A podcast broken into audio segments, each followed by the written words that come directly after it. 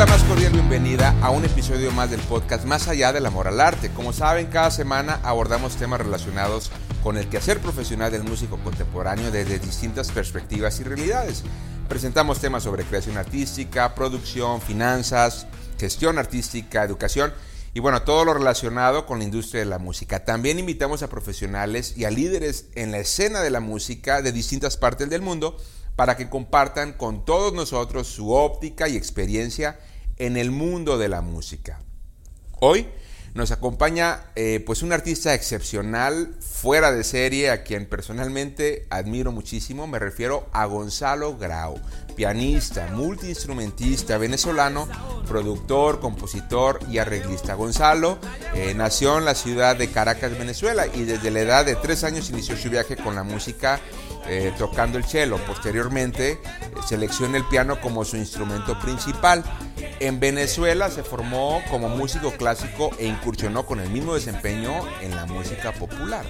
Posteriormente eh, viaja a la ciudad de Boston, Massachusetts, para estudiar en el aclamado Berklee College of Music, donde obtuvo su título profesional, graduándose con los más altos honores. De allí la carrera profesional de Gonzalo despegó realizando colaboraciones y producciones musicales con músicos de talla internacional en distintos formatos y géneros musicales, desde la aclamada compositora eh, Snyder y la Boston Landmark Orchestra hasta agrupaciones de música afrocubana como Mango Blue y Timbalay. Es director, arreglista, pianista, productor de la agrupación La Clave Secreta, nominada al Grammy por su producción eh, Frutero Moderno y bueno, Gonzalo, muchas, muchas gracias por acompañarnos en este podcast y gracias por tu disposición pues para compartir con músicos jóvenes en América Latina sobre tu experiencia como músico profesional y sobre todo tus vivencias. A nombre pues de toda la comunidad que nos escucha, muchas, muchas gracias, Gonzalo. Gracias a ti, Rafa, por la invitación. De verdad que, que que, como, dicen, como dicen allá en México, qué buena onda estar aquí contigo. Hacía mucho tiempo que no, que no conversábamos, pero yo creo que, bueno, el cariño sigue intacto, definitivamente. Muchísimas gracias por, por regalarnos estos minutos. Y pues bueno, para ya entrar en tema, pues iniciemos con la entrevista. A ver, eres tú un músico multifacético que toca varios instrumentos, ¿no? diversos estilos de música, desde el jazz, la música latina, el flamenco, arregla, compone, produce, canta y aparte también sabes enseñar eh, lo que haces de manera profesional. Entonces, la primera pregunta sería, ¿cuáles fueron los momentos clave en tu carrera y en esa formación musical para el desarrollo de tu estilo, particularmente como arreglista, en esa faceta de arreglista que tú muy bien haces? Wow, eh, mira, fíjate que uno va creciendo obviamente como profesional, como persona, y cada experiencia, en mi caso yo vengo de una familia de músicos, mi papá es músico, mi mamá es músico, eh, y de alguna manera yo crecí en una casa donde siempre se respiró mucha, mucho arte, mucha cultura en, en general. Entonces, claro, para mí, yo creo que eso de ser arreglista, yo creo que de alguna manera parte un poco primero que nada de, de esa experiencia. Yo creo que eso fue para mí una cosa muy fundamental. Es cada vez que yo, estando en mi casa, de repente escuchaba una sinfonía con mi mamá o, alguna, o la ópera o de repente veía algo de ballet con mi abuela. O, o sea, cada una de esas cosas, por supuesto, uno no se da cuenta cuando uno está pequeño, uno no sabe qué tan importantes son esas cosas pero yo creo que, como van a decir, como primer contacto importante, como primer contacto importante fue, yo creo que esa exposición a tanta cultura y a tanta, tanta música, a tanto arte, ¿no?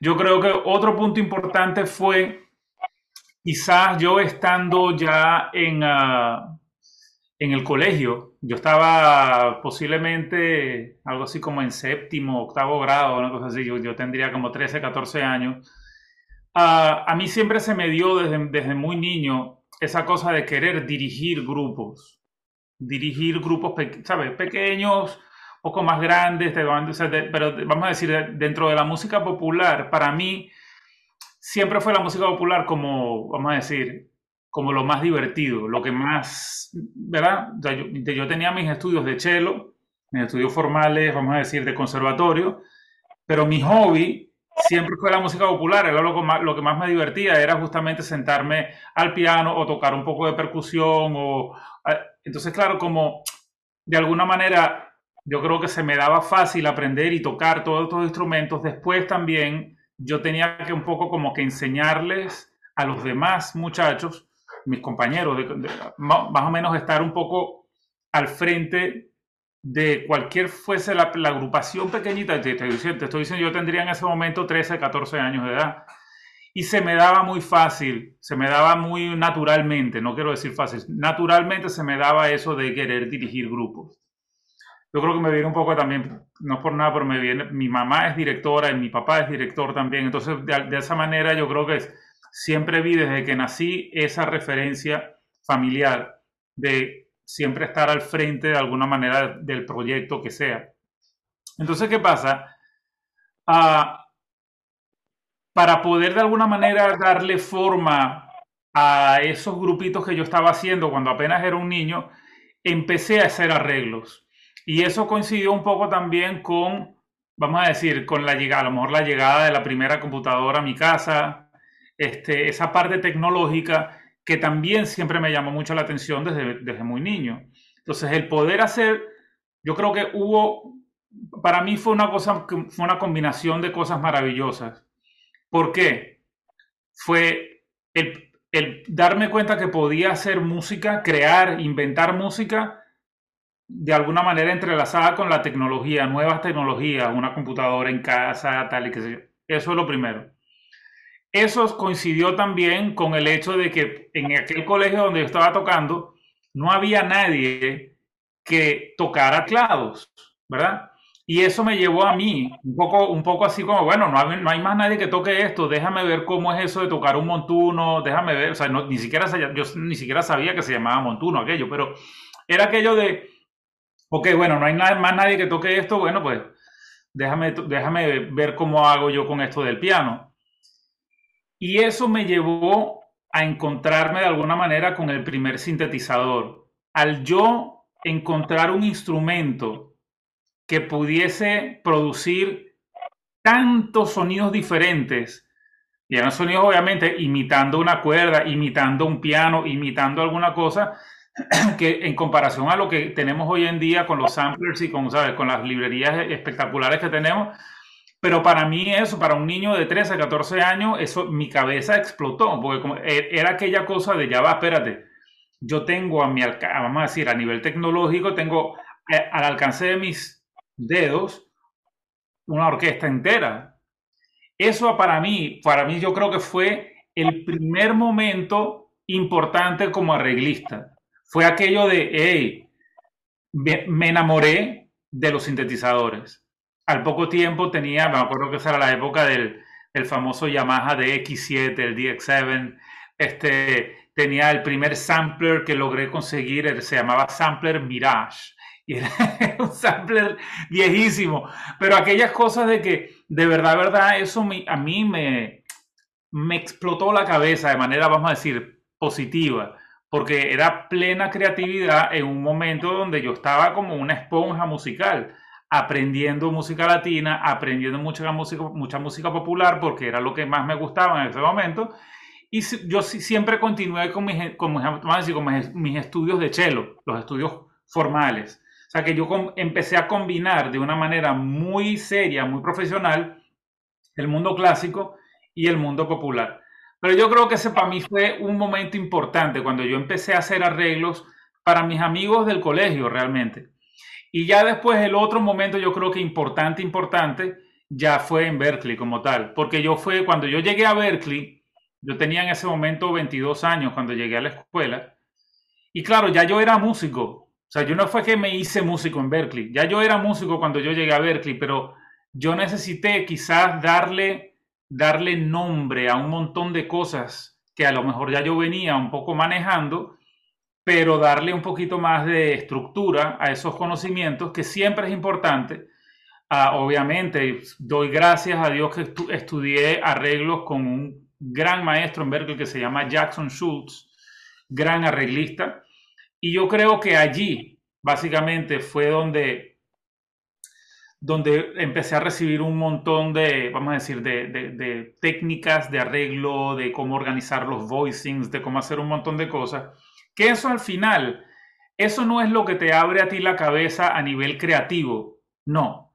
Tu creatividad es tu creatividad y te ha relacionada con de dónde vienes, con tu cultura, con la música que escuchas desde que eres niño, con tus gustos muy particulares. La creatividad viene más bien, me gusta pensar que viene, pues, tú no vas a ser creativo por, por, por leerte un manual, no. La creatividad viene de otro lado.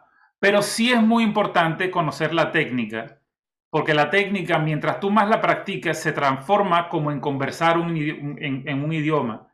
Tú tienes la técnica, simplemente tú dejas de pensar en ella y eso se transforma, mientras más lo hace, se transforma entonces, vamos a decir, en una comunicación muy guapa entre el aspecto creativo y el aspecto técnico, que cuando van así, mano con mano, eh, realmente ahí se te abre, y no solamente con la cuestión de hacer arreglos, a la hora de componer, a la hora de improvisar también es un poco así.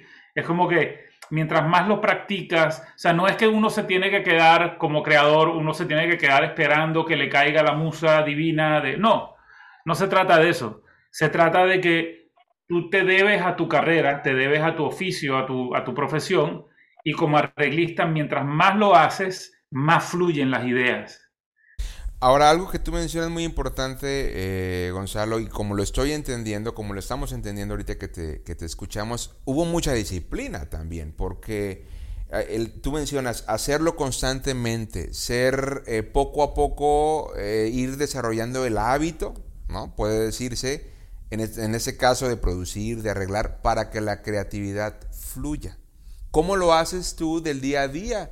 ¿Estás eh, buscando siempre maneras? ¿Lo haces de una manera sistemática? ¿Lo haces de manera más espontánea? ¿Cómo trabajas esa parte creativa técnica para mantenerte siempre creando, que es una de las grandes particularidades tuyas? Mira, yo creo que lo importante es que para mí todo tiene que partir todo tiene que partir primero que nada de, ese amor al arte, como dice, como dice tu programa.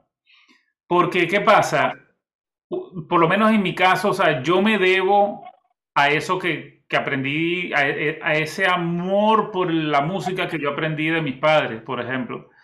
Y si yo no consigo eso, es, vamos a decir, eso en la música que yo estoy creando, que estoy tocando, que lo que sea, entonces, ¿para qué estoy haciendo esto? O sea, no, para mí eso tiene que ser, eso es fundamental. Entonces, realmente, para mí a la hora, vamos a decir, de mantenerme haciendo arreglos, hoy en día puedo decir, menos mal, menos mal, ¿sabes? Gracias a que justamente uno va, como dice, uno, uno va haciendo millas, ¿verdad? Kilometraje importante a nivel profesional. Hoy en día me llaman para que haga orquestaciones para orquesta sinfónica y cosas más grandes y cosas muy potentes que al final, al final, yo creo que lo que fue realmente para mí muy importante fue el trabajo con la clave secreta como arreglista, porque allí es donde te das cuenta de la diferencia entre cuando te llama alguien para que tú hagas un arreglo, sí, es un trabajo, estás haciendo un... Y cuando tú te sientas a hacer un trabajo para ti mismo, eh, obviamente, cuando yo arreglo para la clave secreta, eso no me lo está pagando nadie, es mi propio proyecto, son mis propias ideas. Pero ahí es donde tú depositas realmente todos tus gustos, toda tu creatividad en algo que es realmente lo que a ti te gusta. No estás trabajando para alguien más. O sea, si yo trabajo, vamos a decir, si, a mí me llama Oscar Hernández, que lo admiro muchísimo de toda la vida, Oscar Hernández, director de la Spanish Harlem Orchestra, y él me, ya me ha encargado muchos arreglos para, para la Spanish Harlem, yo cuando arreglo para Oscar, de alguna manera quiero siempre poner un poco mi sello como arreglista, pero no tengo tampoco plena libertad, porque es realmente, estoy arreglando para Oscar Hernández y Spanish Harlem, que tienen un sonido y un estilo muy particular. Entonces, no es que yo puedo poner a sonar al Spanish Harlem como la clave secreta, no, son dos proyectos diferentes. Y yo tengo que de alguna manera ser creativo, pero dentro de ciento, bueno, cuando yo estoy arreglando para la clave secreta o para un proyecto mío, sí tengo esa libertad, es mi propia cosa. Entonces, yo creo que allí, cuando uno, vamos a decir, deposita ese cariño e invierte ese tiempo y esa, vamos a decir, esa, esa energía en tus propios proyectos, ya bien sea que, ¿sabes? Eh, eso no te va nunca a garantizar el éxito. El éxito nunca está garantizado. Que sea algo que venda, que no venda, te vas a hacer rico o no. Sinceramente, eso no tiene nada que ver, nada que ver con ese primero, vamos a decir, enamoramiento hacia el arte de hacer un arreglo o de escribir música o de... Por eso es que yo veo que hay cosas, mira, si uno es músico y tú te estás tratando de meter en este negocio de la música porque lo que te interesa es hacer dinero, yo no lo quiero mal criticar, no quiero mal juzgar eso. Hay mucha gente que lo hace, ¿verdad? Pero de alguna manera el éxito dentro de, el, vamos a decir, ser músico y ser exitoso, y vamos a decir, y hacer millones de esto, ah, yo creo que sinceramente cada día es más difícil, es más, es más complicado. Uh, y nunca lo tienes realmente del todo asegurado. Estamos siempre lidiando con gustos de la gente. Hay gente que le gusta, ¿sabes? La carne asada y hay otro que, que no come carne y que lo que le gusta, ¿sabes? Es que la música es simplemente gustos de la gente. Entonces, yo no tengo realmente una fórmula, o nadie realmente tiene una fórmula, es que si no haces esta fórmula no vas a ser exitoso. No, no se trata de eso. Al final, al final, lo más importante para mí, y yo creo que yo creo que yo podría aconsejarle a los músicos jóvenes en general, es que de alguna manera traten de ser siempre lo más fieles posible a tus propios gustos, a tu propio estilo. Una de las cosas que más cuesta trabajo es desarrollar tu propio sello como músico, como cantante, como compositor, como arreglista. Eso toma mucho tiempo es desarrollar esa firma, esa, esa huella digital musical que tú, ¿sabes? Como lo, bueno, como lo que era Chicorea, que Chicorea tocaba un acorde y solamente con el sonido, no te digo, él toca y, tú decías, ah, ese es Chico. O sea, lograr desarrollar eso toma mucho tiempo. Entonces, yo lo que sí puedo, puedo asegurarles es, que a cualquier músico que realmente se dedica a esto de arte, de hacer música, de componer, de, de, arreglar, de tocar, de lo que sea, que traten de serle fiel realmente, primero que nada, a esos gustos personales y a ese discurso musical importante y muy particular que tenemos todos. Porque cada uno va a tener su propio discurso y cada uno tiene su propia cosa. Si tú tratas de alguna manera de poner esos gustos a un lado y dedicarte a, ah, espérate, bachata con reggaetón y le voy a poner estos, estos mismos cuatro acordes que es lo que todo el mundo está usando, al final, al final, estás diluyendo tu propio talento, estás diluyendo ese sello particular tuyo, lo estás diluyendo y entonces vamos a decir, tú no tienes tampoco garantizado el éxito, no lo tienes garantizado. Entonces, de alguna manera, sea como sea, el hecho de que tú te dediques a tu propio desarrollo, a tu propio desarrollo personal, eso al final, como sea, va a tener una, vamos a decir, si llegas a ser exitoso, tu satisfacción va a ser muchísimo mayor como artista. Tu satisfacción va a tener un impacto en ti mismo como artista mucho más productivo que tratar de alguna manera de, bueno, de seguir algunos patrones que mucha gente está siguiendo a, nivel comercial y bueno, me fui por allí y no, bueno, yo, eh, por lo menos esa es, mi, esa es mi experiencia. Y yo creo que yo, por mi lado como arreglista, si hay algo que puedo decir es que el haber iniciado mi actividad fuerte como arreglista con mi propio proyecto de la clave secreta, yo creo que es una gran bendición. Es una gran bendición por eso, porque me permitió a mí por muchísimo tiempo antes de que, como te digo, antes de que me estuviesen llamando para hacer arreglos para cuartetos de cuerdas o para orquesta sinfónica o lo que sea, me permitió sobre todo no trabajar con una agenda comercial, sino trabajar con una agenda personal. ¿Qué es lo que realmente a ti te gusta? ¿Qué es lo que realmente, cuáles son los sonidos que tú realmente quieres transmitir con tu música? Yo creo que eso al final es súper importante. Oye, pues muchas gracias esto que nos comentas y, bueno, todo, todo súper valioso, pero acabas de mencionar eh, eh, otro de los temas centrales de esta entrevista, que es la clave secreta. Déjame te comparto, Gonzalo, aquí. En esta región de México eh, nos encontramos en este momento en Jalapa, en Veracruz.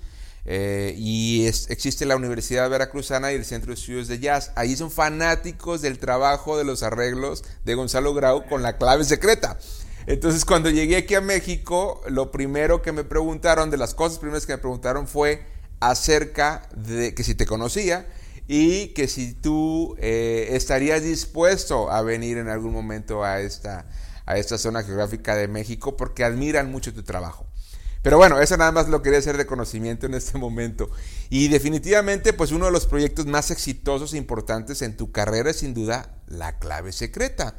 Usualmente eh, se encuentran agrupaciones de música frontillana conformadas por músicos pues originarios de países eh, con esa tradición, llámese Puerto Rico, Cuba, Venezuela, República Dominicana, Panamá, sin embargo, la clave secreta se conforma por músicos increíbles de muy alto nivel de diversas partes del mundo, ¿no? Ahí encontramos a músicos de los Países Bajos, de Grecia, de España, Estados Unidos, de México, de Costa Rica, de Brasil, Ecuador, y has tenido músicos hasta de Brasil, de, Israel, perdón.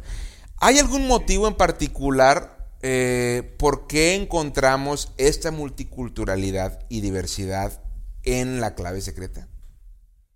Bueno, yo creo que una de las cosas más bonitas que tiene este proyecto y yo creo que una de las cosas más importantes y más bonitas que vivimos todos los que hemos de alguna manera tenido la experiencia de estudiar o vivir un tiempo fuera, es que justamente, o sea, yo te puedo decir que ciertamente yo aprendí de, vamos a decir, de unos cuantos maestros, no, no todos los maestros, pero yo digamos que en mi experiencia de los, vamos a decir, en los tres años, tres años y medio que yo estuve en Berkeley, yo habré tenido a lo mejor tres o cuatro maestros importantes, de los que considero que, bueno, mi, profesor de piano, este, eh, Jackson Schultz, el profesor de arreglos, tuvo un par, ¿sabes?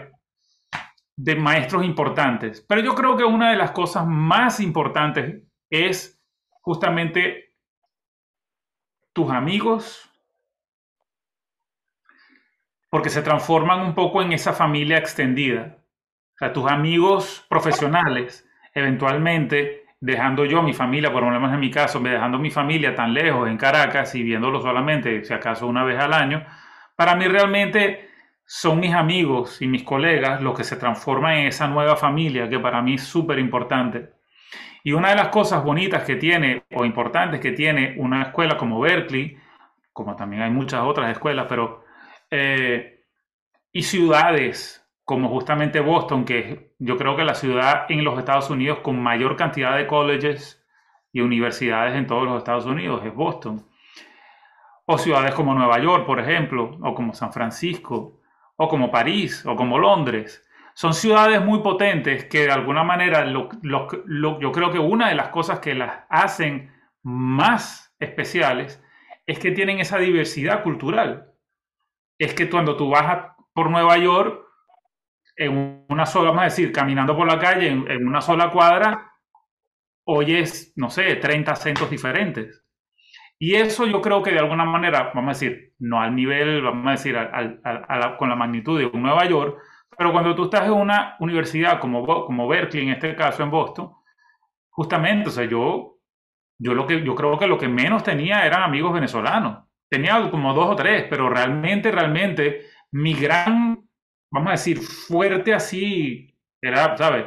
Mi mejor amigo era Fausto Cuevas, ¿sabes? Fausto Cuevas, amigo tuyo también, de Brownsville, Texas, pero muy criado, muy a la mexicana, la verdad. Ese es mi amigo, o sea, mi primer así amigo fuerte era Fausto.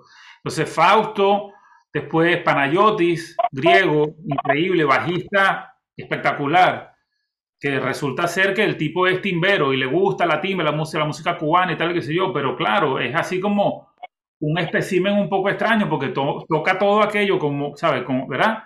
Pero con, con, justamente con esas especias mediterráneas y, ¿sabes? de, su, su, cosa. Es como, es como salsa, pero en, salsa, pero en vez de ser una salsa con la sazón cubana, es una salsa con queso feta. ¿Sabes? Y, se transforma en algo muy particular, muy especial. Entonces, claro, eso a mí poco a poco también me fue abriendo la, abriendo la cabeza porque lamentablemente uno a veces crece viniendo justamente de tradiciones, porque la música, vamos a decir, la música popular puede perfectamente ser una cosa muy comercial, pero también tiene un lado que de la música popular que viene justamente de tradiciones y de folclore. Cuando la, música popular viene de allí, de alguna manera tiene ese lado muy bonito. Lo, mismo pasa con el flamenco, que de alguna manera tiene unas raíces muy fuertes, ¿verdad? Y que uno cuando, cuando está aprendiendo esta, esta música, bueno, pues claro, uno se tiene que de alguna manera empapar mucho de esa tradición y de esa cosa. Muchas veces pasa con estas tradiciones que tienden a ser a veces muy cerradas. La gente no comparte cierta información de una manera tan fácil. Hoy en día, con, ¿sabe? con las plataformas digitales y lo que sea, es mucho más fácil conseguir hoy en día información. Yo me acuerdo que cuando ya la primera vez que yo escuché una grabación tambores batá, yo me iba volviendo loco. Yo decía, yo quiero aprender a tocar eso. Pero claro, la primera vez que conocí un tamborero que me dijo que me tenía que meter en la religión y tal, y qué sé yo, o sea, era, era, era, era como complicado. Hoy en día, bueno, yo terminé estudiando Batá en Berkeley con un profesor increíble, con Michael Rinquist ahí, pero lo que digo es que para, es, para mí fue realmente encontrarme en Boston con toda esa multiculturalidad. Yo me acuerdo la impresión cuando yo en un toque de salsa, estaba tocando con, con un cantante, con un músico que vive acá de toda la vida que se llama Edwin Pavón, y el que estaba tocando la primera trompeta, era este tipo muy alto, muy flaco, muy alto, muy alto, que empezamos a conversar en el autobús cuando íbamos a tocar y me dijo, no, es que yo soy holandés. Y justamente yo, yo también tenía cierto prejuicio ante justamente un, un, holandés tocando salsa, ¿será que, ¿será que toca bien? Y cuando arrancamos a tocar, él estaba tocando la primera trompeta y era impresionante porque el tipo las tocaba todas, las leía todas perfectas y las tocaba con swing también. Entonces, claro, yo creo que todo eso, el encontrarme con Albert, con Fausto, con Panayotis, con Manolo Mairena, con Alex Alviar. Alex Alviar se transformó para mí en, una, vamos a decir, en una gran escuela y es mi gran hermano. De, él es de, Quito, de Ecuador. Y entonces, claro, al final todo eso se entremezcla y termino yo, vamos a decir, lo que más importa es darse cuenta que la música buena, para ser buen músico, no se necesita un pasaporte. Sea la música que vayas a tocar, no importa, no importa. O sea, ahí está Alain Pérez, que es un super músico cubano, pero tocó muchísimos años con Paco de Lucía, flamenco. Entonces tú dices, ah, espérate, no, pero es que para, tocar flamenco tienes que ser gitano. No, no, no tienes que ser gitano. No, bueno, no, bueno, okay, no, gitano no, pero por lo menos tienes que ser de España. No, hay mucho español que no toca flamenco. ¿Sabes? Y hay mucho cubano también que no toca, que no, realmente para hacer, para, vamos a decir, para tocar música, el estilo que sea, lo más importante, lo más importante es que te tiene que gustar y que a ti en particular tú te tienes que empapar muchísimo de ese estilo, de conocer la raíz, de estudiar su folclore, de estudiar todo, todo, todos los instrumentos. Ah, es que vamos a tocar plena. Bueno, tú tienes que aprender a tocar plena puertorriqueña. Bueno, tú, es importante que, que aprendas a tocar lo que hacen los tres pander, las, las, tres panderetas, que, que, que aprendas todo lo que puedes aprender, cómo se toca un guiro, cómo se toca, cuando vienes a ver, ah, mira, disfrutas la plena de otra manera, porque es que, es que tienes que ser puertorriqueño para tocar plena. No, no. Entonces, claro, allí la clave secreta para mí fue, yo creo que ese, ese, ese destaparme los ojos y darme cuenta que, espérate, yo tengo a Shlomi Cohen. Shlomi Cohen es el que está tocando ahorita saxofón en el lugar de Tim Mayer cuando Tim Mayer se me fue. Pero es aquello de que tú dices, ya, espérate, Shlomi Cohen es un saxofonista de Israel tocando salsa, y bueno, sinceramente toca lo que sea, a un nivel espectacular, a un nivel espectacular, porque de verdad, verdad, para ser buen músico lo que se necesita es amar lo que estás haciendo, amar el estilo de música que estás estudiando y que estás abordando. Para tocar buena música no hace falta pasaporte.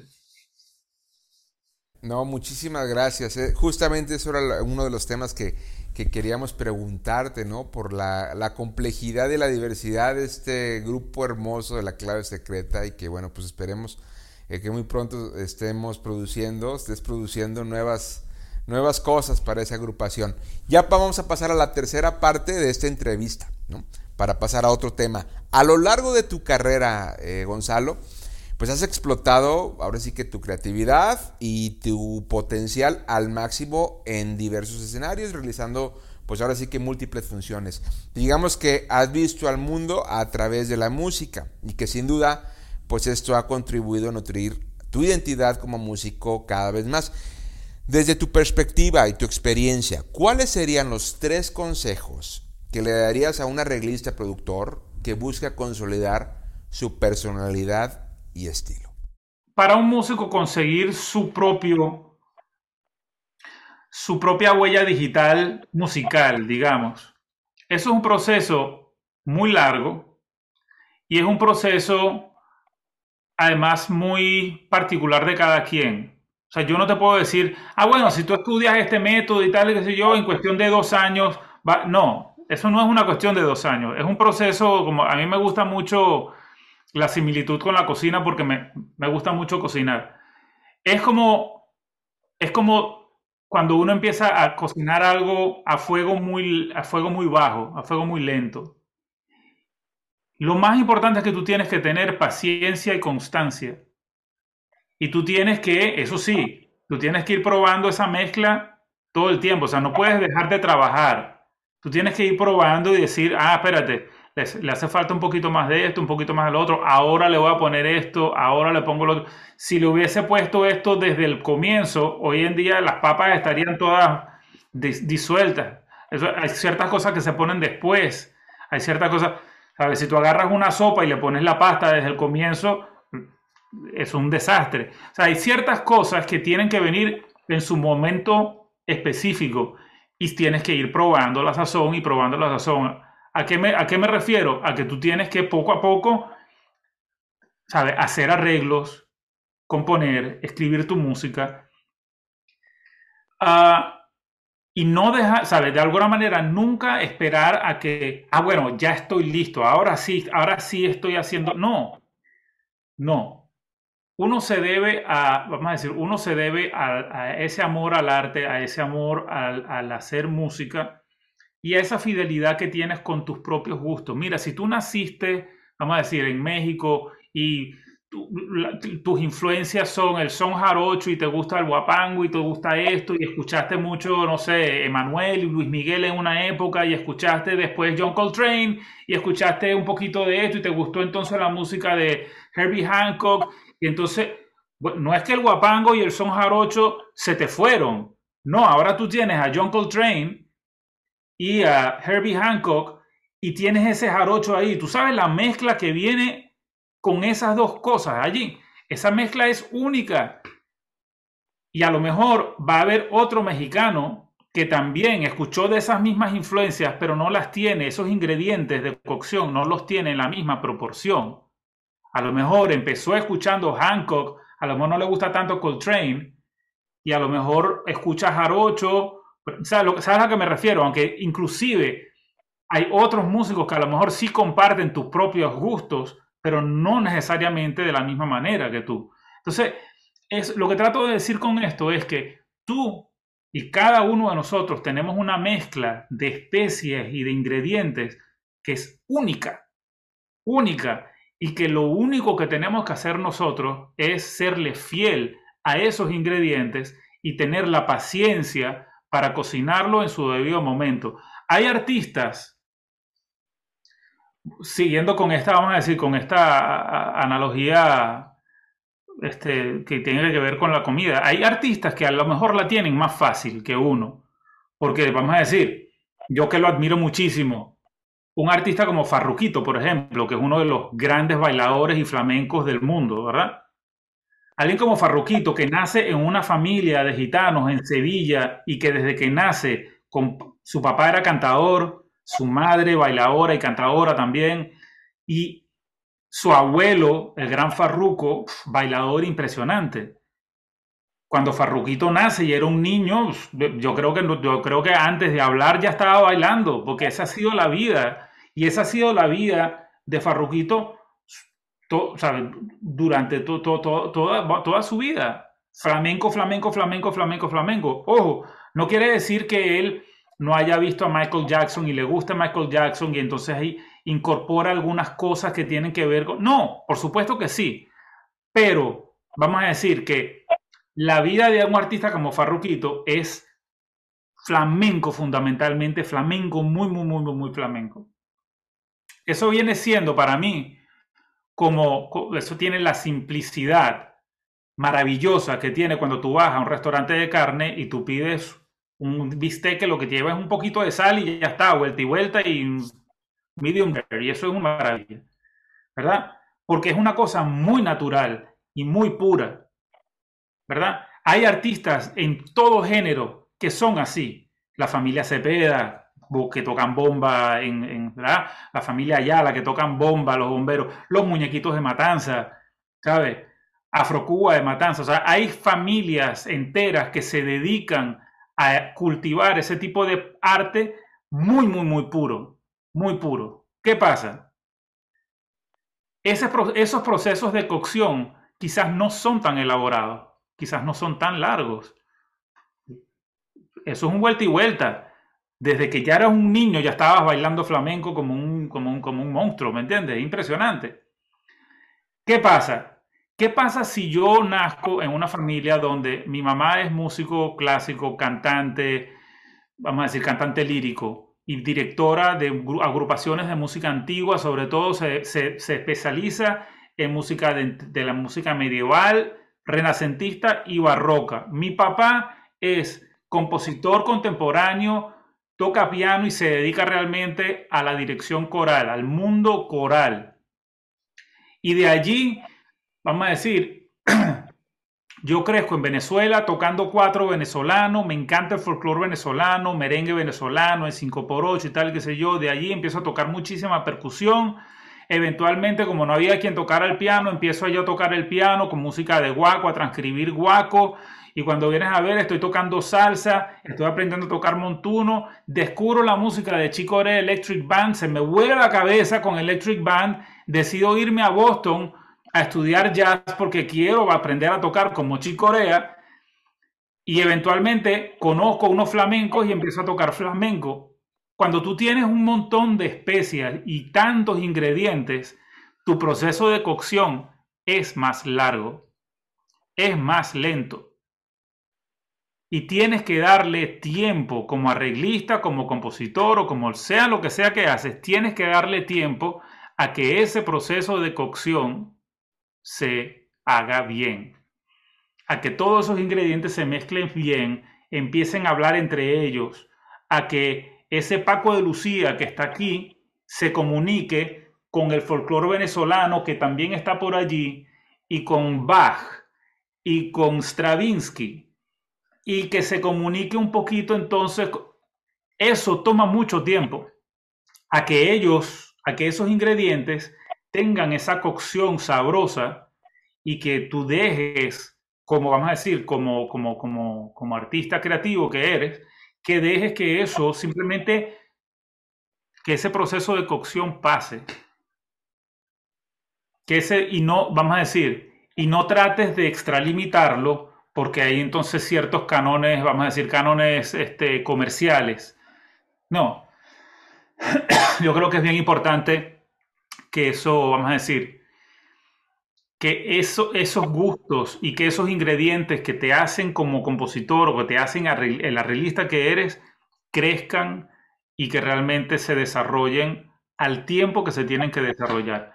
Porque ese proceso de cocción toma tiempo. La fusión, eso, eso, eso de que llamamos nosotros fusión, la fusión es muy compleja, puede llegar a ser muy compleja y necesita de mucho tiempo para, que, para, pues muchas gracias, muchas gracias Gonzalo por toda esta información que nos compartes. Estoy seguro que, que pues va a haber muchos músicos, no solamente aquí en México, músicos jóvenes en América Latina que van a escuchar esto que comentas y se van a inspirar tanto como yo lo estoy haciendo ahora mismo que te escucho. Y pues muchas gracias, la verdad, por, por tomarte este tiempo para compartirlo con, con, todos nosotros, con todos estos jóvenes, eh, principalmente universitarios que apenas están comenzando su formación en la música, algunos de ellos. Pero bueno, ya para terminar, siempre tenemos una última sección. Ahora sí, la última sección de la entrevista, donde viene una ráfaga de preguntas, ¿ok? La dinámica, la dinámica es que solamente puedes escoger una u otra respuesta y tienes a lo más dos segundos para contestarla. ¿Va? Ok. Viene. Comenzamos con la primera. ¿Arepas o pabellón criollo? Arepas. ¿Verano o invierno? Verano. ¿Joropo o merengue venezolano? Merengue venezolano. ¿Son cubano o timba? Timba. ¿Simón Díaz o Oscar de León? De León. Muy bien. Pues muchas gracias, muchas gracias Gonzalo. Agradecemos eh, todo este, este tiempo que nos, que nos regalas. Gracias por, por acompañarnos. Y pues bueno, eh, comunidad, con esto llegamos al final de, de, un episodio más del podcast Más allá del amor al arte. Eh, nuevamente, pues los invito a compartir sus opiniones y comentarios sobre esta entrevista con, Gonzalo Grau. Y como saben, pues estará publicada en el canal tanto de Spotify como en la página personal en rafaelalcala.com y en las redes sociales, tanto en Facebook, Twitter, Instagram y YouTube. Ahí también encontrarán las ligas sobre Gonzalo, eh, sobre la clave secreta y sobre sus redes para que lo sigan y compartan su música. Muchísimas gracias. Eh, yo soy Rafael Alcalá y seguimos avanzando con otro tema e invitado la próxima semana. Hasta pronto. Gracias, Rafa. Gran abrazo.